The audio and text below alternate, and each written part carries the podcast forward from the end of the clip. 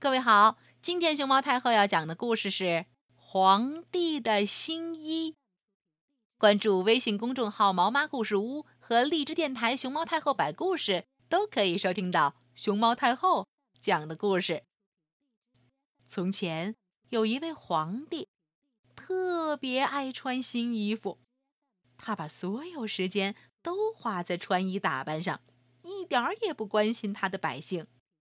他每个钟头都要换一套新装，每个星期都要出宫炫耀新衣服。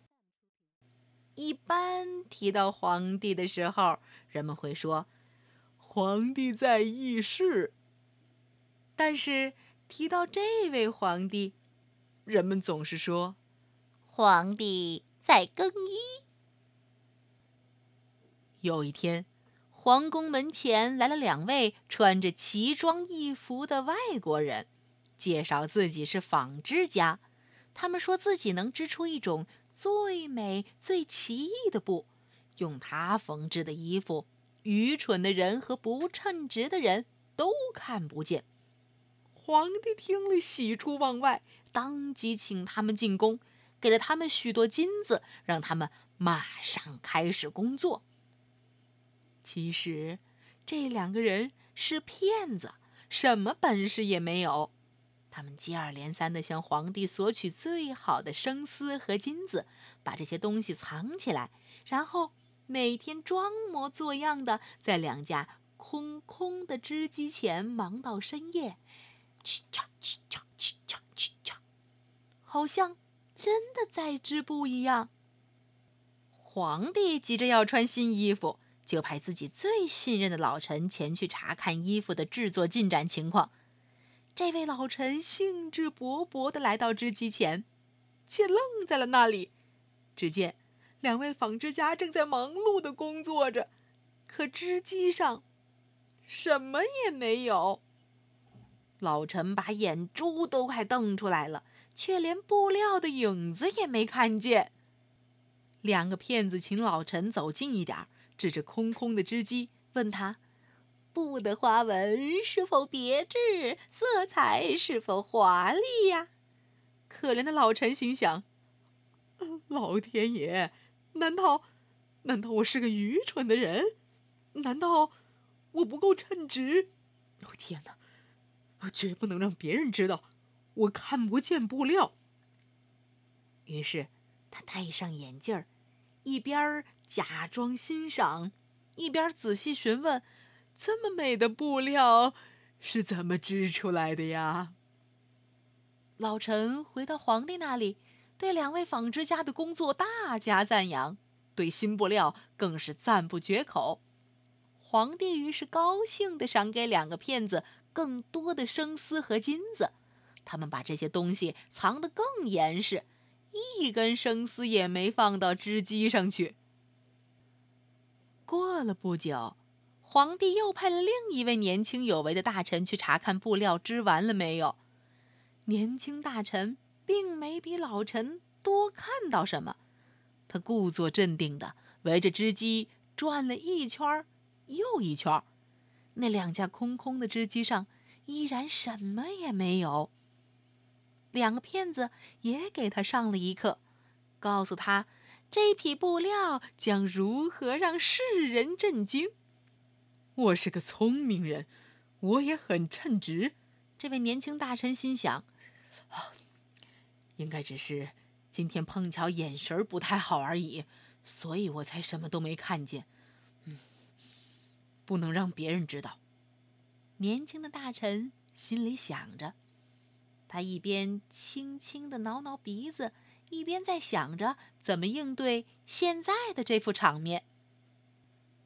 他回到皇帝那里，添油加醋的把布料的神奇之处描绘了一番。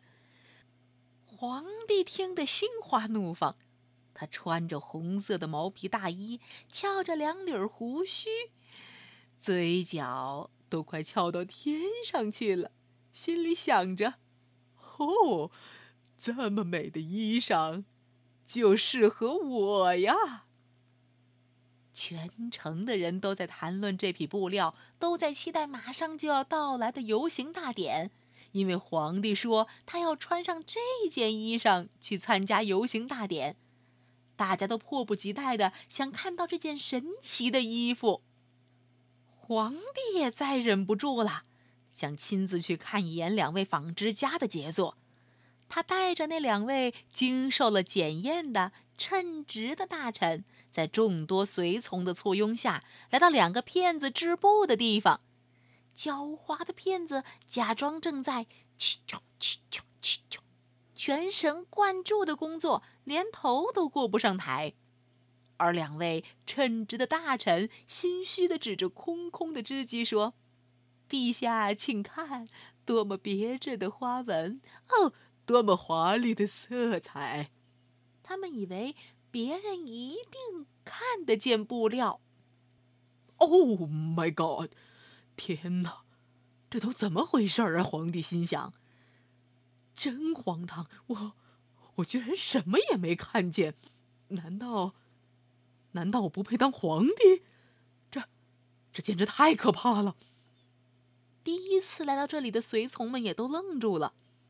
众目睽睽之下，皇帝只好假装仔细查看织机，言不由衷的赞叹道：“哦。”美极了，我万分满意。随从也凑到织机前，摸摸这儿，摸摸那儿，学着皇帝的话说：“啊，真的美极了！哦，可不嘛！你看看这布料，简直，简直让人惊艳！从来没见过这样的布料啊！哦，大臣们建议。皇帝穿上用这种布料做成的新装，参加即将举行的游行大典。皇帝当场赐给两个骗子每人一枚骑士十字勋章，并把他们封为贵族。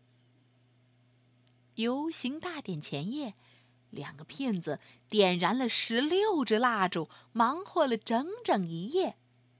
宫里的人都能看到他们在为皇帝赶制新衣。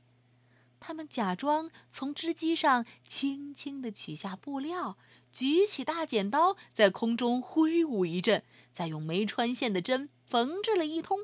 天快亮的时候，他们终于喊道：“请看，皇帝的新衣做好了。”皇帝带着他的全体大臣再次来到织机前头，两个骗子每人举起一只手，好像拎着衣服一样，说。请看，陛下，这是裤子，这是袍子。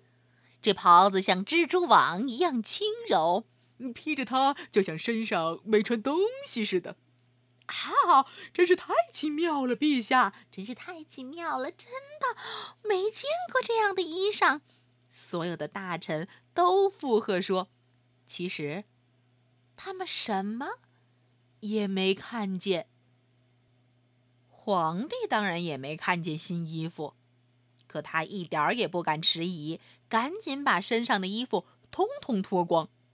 两个骗子跑前跑后，殷勤地为皇帝更衣。皇帝在镜子前面转动身体，甚至还扭了扭腰。这套新衣服多么合身，式样裁剪的多么好看，别致的花纹。太别致了，多华丽的色彩呀！大家争先恐后的赞美道。皇帝越发的自我感觉良好起来。几位侍从假装托起长袍的后裾，他们的表情十分庄重，一点儿也不像拖着空气。另外一些侍从撑起了华盖，在典礼官的引领下。皇帝带领众多大臣走出宫殿，游行开始了。当站在街边和窗子里的百姓们终于看见皇帝时，一个个全都愣住了。好半天才有人说：“皇帝的新衣真漂亮！”又有一些人接着喊：“袍子的后裾太美了，裁剪的简直天衣无缝。”谁也不愿意让人知道，自己在皇帝身上什么都没看见。皇帝的所有新衣从没得到过这样普遍的称赞。听到大家这样的赞美，皇帝的自我感觉更好了。他觉得自己真的穿上了世上最美的衣服，更高的抬起了他的头，挺直了胸，向前大步的走着。游行队伍沿街行进了很久，人们的赞颂声此起彼伏。太美了，简直是惊艳绝美的华服啊！忽然，人群中冒出一个孩子的声音：“可他什么也没穿呀！”孩子的话被嘤嘤嗡嗡的传播开来，他好像真的什么也没穿。皇帝好像是没穿衣服，他他好像只穿了个大裤衩儿就出来了。他并没有穿衣服。他真的什么也没穿哦，皇帝没穿衣服。最后，所有人都这样说。光着身子的皇帝开始瑟瑟发抖。他知道那个孩子的话是对的，但他心里却想：我必须坚持到游行大典完毕，证明我比所有人都聪明，是个最称职、最伟大的皇帝。因此，他摆出一副更骄傲的神情，昂首挺胸的往前走去。而那两个骗子，此刻正驾着满载金银财宝的马车，往相反的方向疾驰而去。再见了，皇帝！你就穿着我们给你特制的透明新衣服，哦，游行去吧！哈哈。这件新衣服，大概是皇帝这一辈子再也不想提起来、再也不想穿上身的衣服了吧。